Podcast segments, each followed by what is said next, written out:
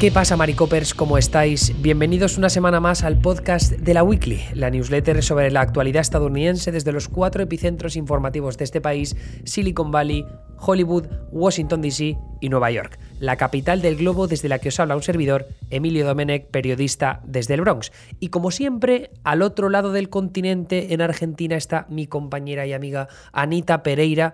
Anita, ¿qué tal estás? ¿De qué estuvimos hablando este pasado lunes en el Maricofi? Que para los que no lo sepan y seáis nuevos, tenemos un podcast con una newsletter en la que hablamos de cuatro titulares de los que estar pendientes en la semana y los estrenamos los lunes para los que sean suscriptores premium para apoyar este proyecto de la Weekly, también todo el proyecto de Maricopa en general con el canal de Twitch y el servidor de Discord en el que está toda la comunidad de Maricopa. Entonces, ¿de, qué hablaste tú esta semana, eh, Anita? Bueno, hola Emilio. eh, Maricopers, muy buenos días. Esta semana de lo que hablamos en el Maricofi, eh, sobre todo tuvo que ver con la rueda de prensa que dio Biden, que fue un evento bastante grande, considerando que han pasado más de dos meses desde que asumió la presidencia. Y bueno, una cosa es ir dando comunicados mm, leídos, si se quiere, y otra cosa es enfrentarse a las preguntas de los periodistas.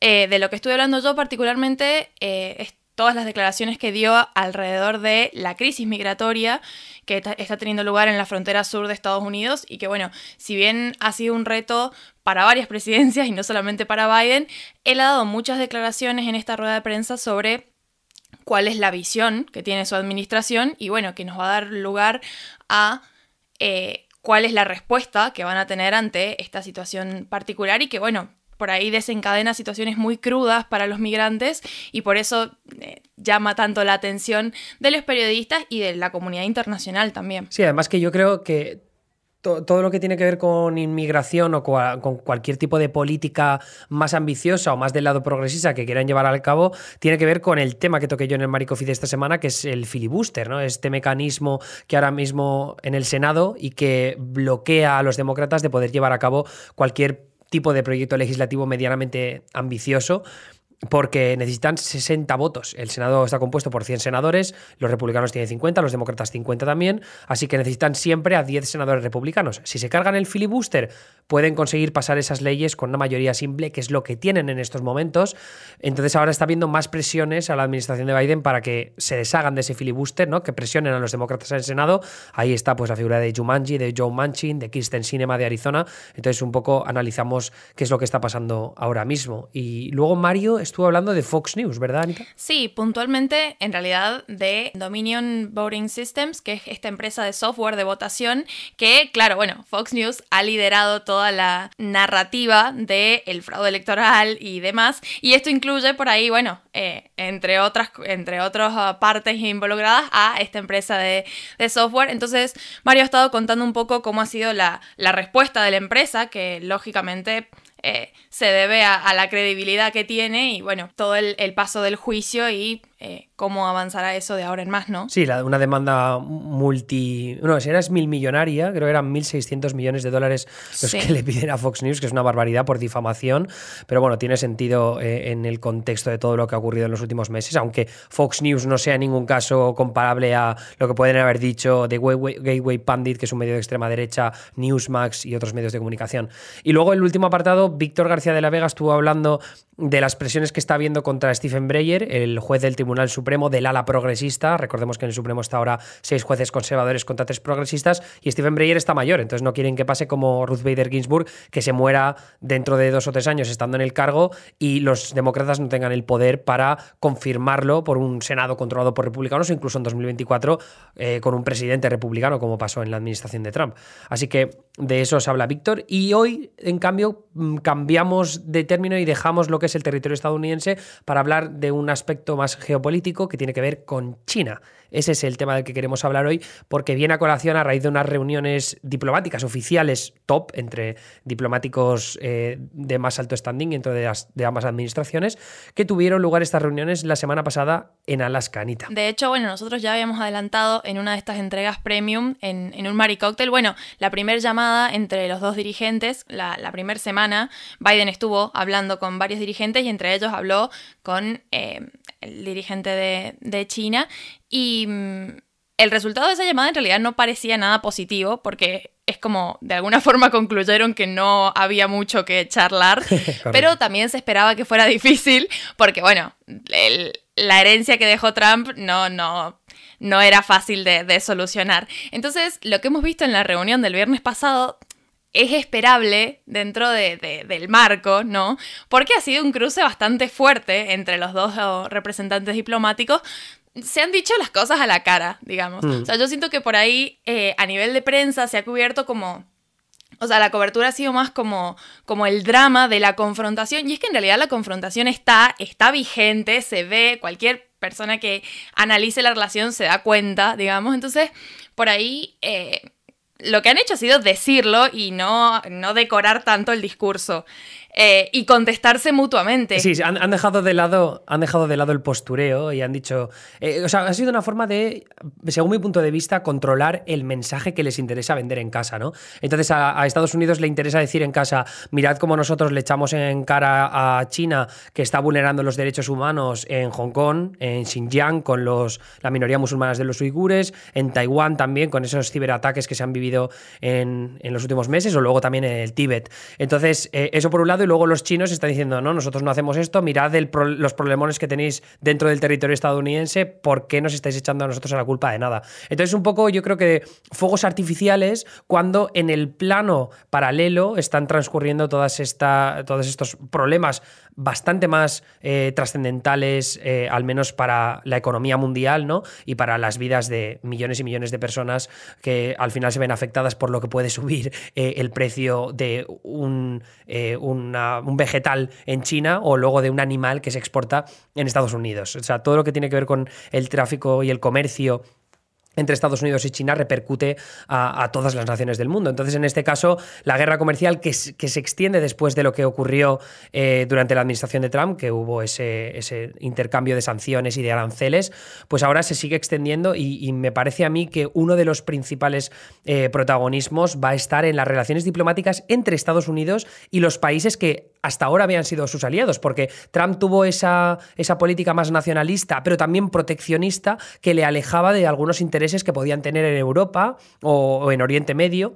Y entonces ahora lo que tiene que hacer Biden es un poco, bueno, Biden y Anthony Blinken, el secretario de Estado, recuperar esas relaciones diplomáticas, Reino Unido, por ejemplo, Europa, el Quad, a través de Japón, Australia y la India, para contrarrestar un poco la, supremacía que está consiguiendo China a lo largo de los últimos años por esa eh, separación que ha habido entre Estados Unidos y el resto de, aliados de siempre. Lo bueno es que en este sentido pareciera ser que Biden no va a tener mucha muchos obstáculos planteados por los republicanos. Digo, hay un sentimiento de, bueno, tenemos un enemigo en común y en ese sentido no hay mucha diferencia entre ambos partidos, lo cual es muy bueno porque ya Biden de por sí va a tener problemas de la frontera para afuera, como estabas explicando vos. Si encima tiene a los republicanos trabándole cualquier iniciativa en el Senado, es realmente inviable. Pero bueno, nada, han habido algún, un par de declaraciones de republicanos que de, de hecho están de acuerdo con que Biden se aleje quizás de estas medidas más proteccionistas y que salga de nuevo al mundo exterior, si se quiere. Em, así que bueno, en ese sentido está dentro de todo cubierto, ¿no? Sí, porque ahí, lo más interesante y que forma parte de ese programa del Build Back Better, ¿no? Construye de nuevo y mejor, que es una, es una forma de lo que quiere hacer Estados Unidos es recuperar esa esencia de país manufacturero que hace las cosas en casa, ¿no? Eh, esto no sé si se va a traducir en una política proteccionista, que es lo que en, cualquier caso querrían populistas de, derechas como Trump, pero también populistas de izquierdas, como podría ser Bernie Sanders, por ejemplo, este proteccionismo con la idea de que no se exporten los trabajos al extranjero y que se construya todo en casa, una forma también de recuperar esa hegemonía eh, que te permita eh, recuperar las líneas de distribución y de producción, no depender tanto de China para, por ejemplo, lo que pasó, no sé si recuerdas, al principio de la pandemia, que Estados Unidos tiene un problemón tremendo porque para eh, por ejemplo, para eh, los test o para el, material de protección sanitario, necesitaba, dependía de, los productos que venían desde China. Entonces, en este caso, me parece que la estrategia va a pasar no solo por invertir en las manufactureras que están a nivel eh, local, ¿no? a nivel nacional en Estados Unidos, sino también la inversión tecnológica y para el futuro, para controlar y dominar el futuro, porque si al final le dejas tanto terreno a, China en el aspecto del comercio, pero también el aspecto tecnológico, lo que vas a conseguir es que termine pasándote lo que pasó en los 90 y en los 2000, que lo que hizo China es adueñarse de todo el aspecto manufacturero con esa mano de obra barata y conseguir que todas las empresas y las grandes corporaciones se mudaran allí, dejando devastada a la clase media, al menos en Estados Unidos. Yo creo que parte de el dilema alrededor de China tiene que ver con que mm, no juegan con las mismas reglas que Estados Unidos, entonces por lo tanto no, no se le puede como aplicar los mismos códigos si se quiere. De hecho, bueno, ya pasando un poco a la segunda parte de la newsletter, que tiene que ver como los cinco frentes o los cinco puntos más importantes de, de esta relación que tiene toda la pinta de que van a confrontar mucho, pero también tiene puntos en común. Em, bueno, uno de los puntos que hablábamos tiene que ver con la parte de derechos humanos y yo siento que eso es una estrategia diplomática, si se quiere, o de negociación muy occidental, muy en términos de lo que le importa a países como Estados Unidos, como la Unión Europea, como la Unión Europea y no porque no sean importantes los derechos humanos, sino porque es una narrativa, o sea, como, como un código entre países que tienen sistemas políticos parecidos, eh, democracias liberales y demás, y que a la hora de, confrontarlo con China, quizás... Eh, ni siquiera les interesa debatir esos puntos. De hecho, eh, Blinken en esta reunión se, lo dijo, porque bueno, ese es el resumen de la reunión, lo dijo, se dijeron todo digamos, reveló estos, estas violaciones a los derechos humanos que está realizando China eh, en algunos eh, puntos de, su país y que lleva mucho tiempo. De esta misma manera se ha tratado en la ONU un montón de veces y demás. Eh, y la respuesta fue como, bueno, no es como que en Estados Unidos estén mejor.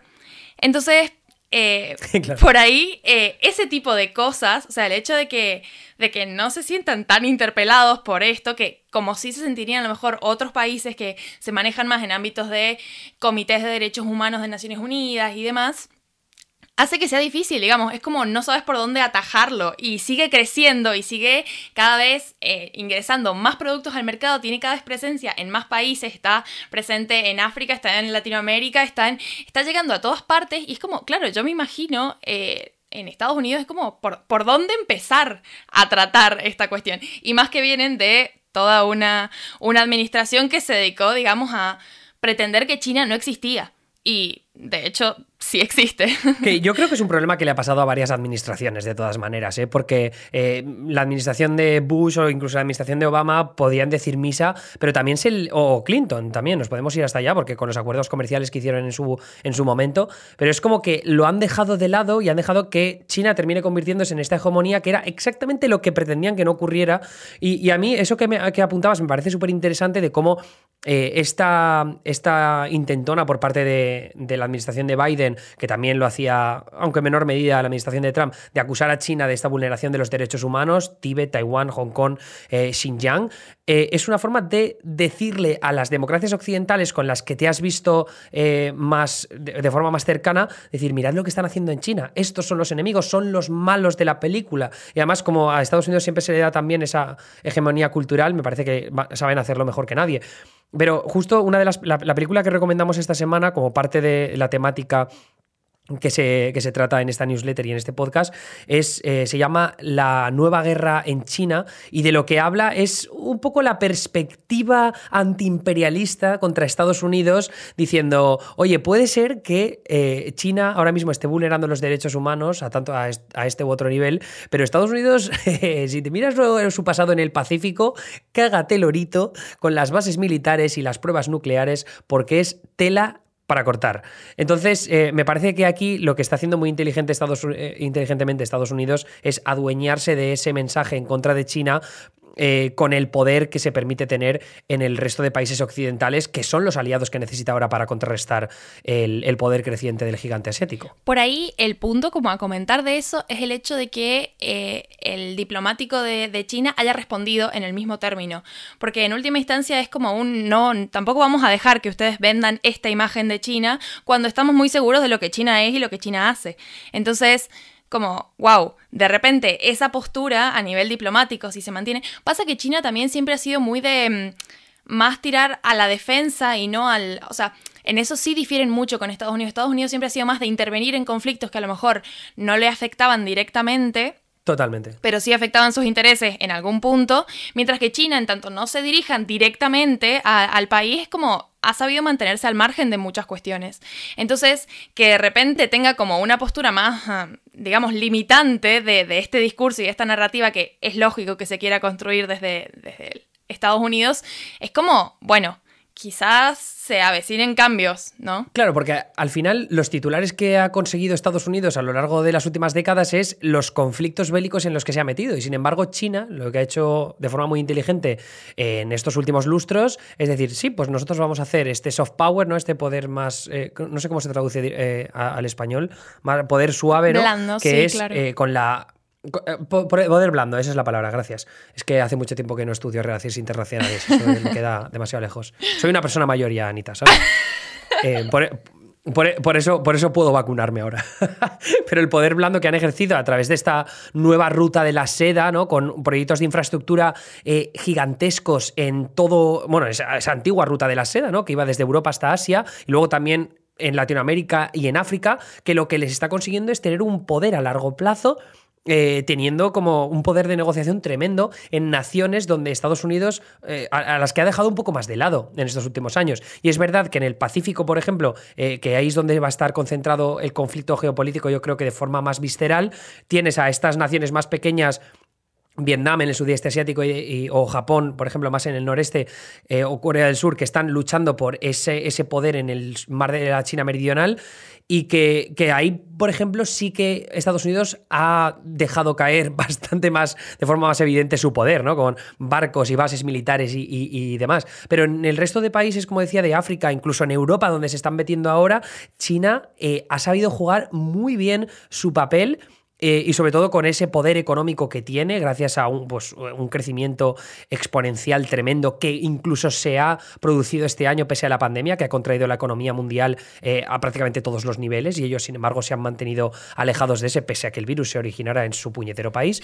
Entonces, eh, a, ver, a, mí, a, mí, me parece, o sea, la parte más, más interesante es ver cómo Estados Unidos es capaz de contrarrestar ese poder blando que no ha traído titulares tan negativos como los que siempre genera Estados Unidos por culpa de esas iniciativas imperialistas, eso, ese, esa proyección más de halcón, ¿no? Que siempre se dice, los halcones estadounidenses. Una política muy napoleónica. Exacto, exacto. Sí, tal cual. Bueno, de hecho, hace poco leía un artículo, mm, digamos, local de, de, bueno, análisis de cómo se va avanzando en el tema vacunas en Latinoamérica y demás. Y había un, un, apartado en el que eh, decían como, bueno, después que Estados Unidos no se queje, porque es que claro, incluso a nivel vacunas, nosotros, bueno, acá en Argentina, no sé, la verdad en el resto de Latinoamérica, pero creo que también eh, recibimos la, la, vacuna, la Sinopharm, que es eh, del laboratorio chino, y sin embargo, la mayor cantidad de vacunas producidas en Estados Unidos, Pfizer, eh, Moderna y demás, están, en, o sea, aplicándose en Estados Unidos y no salen de ahí. Y entonces Estados Unidos tiene mm. un ritmo de vacunación que es increíble y que la verdad que estamos todos admirados y tienen mucha razón en estar orgullosos y los estadounidenses son todos unos afortunados, incluyéndote a vos, que te vas a vacunar dentro de poco.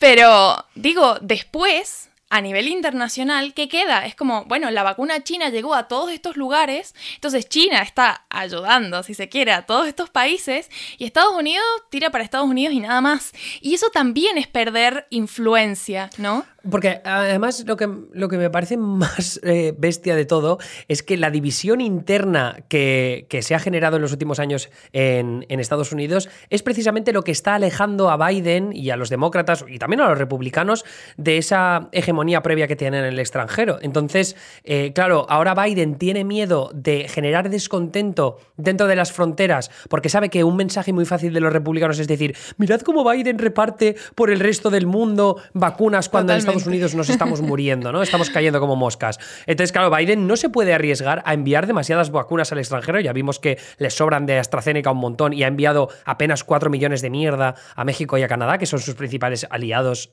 eh, porque están al lado. Entonces, eh, yo creo que aquí han, han perdido pero por culpa de la división ideológica y partidista tan grande que existe en Estados Unidos, lo cual ese problema, y es algo que tú has, hablado mucho, eh, hemos hablado tú y yo, sobre todo tú fuera de micro, que es que el sistema político de China también le permite a China pues, no tener esas divisiones internas porque el control es férreo por parte del gobierno. Totalmente. Es que, bueno, el Partido Comunista no, ni siquiera está en, discusión que salga de gobierno. Y eso, a nosotros que estamos acostumbrados a el pluripartidismo, el bipartidismo, las pugnas entre... Es un poco fuerte de, de pensarlo, ¿no? Como lógicamente uno dice, bueno, es autoritarismo como el que vimos, no sé, en el siglo XX.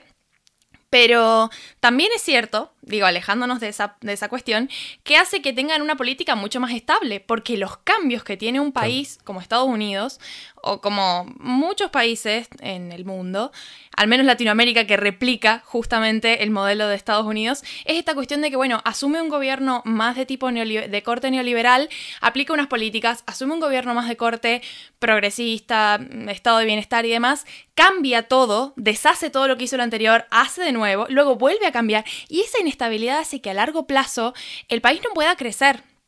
Entonces, se explica un poco la situación de China eh, en el sentido de los buenos resultados que tiene, porque en última instancia han tenido como una política pareja, o sea, las decisiones siempre han estado eh, tomadas por el mismo tipo de gente, eh, las mismas personas, em, y eso ha hecho que, bueno, se vaya viendo sobre la marcha, pero no hayan estos cambios como ideológicos tan fuertes.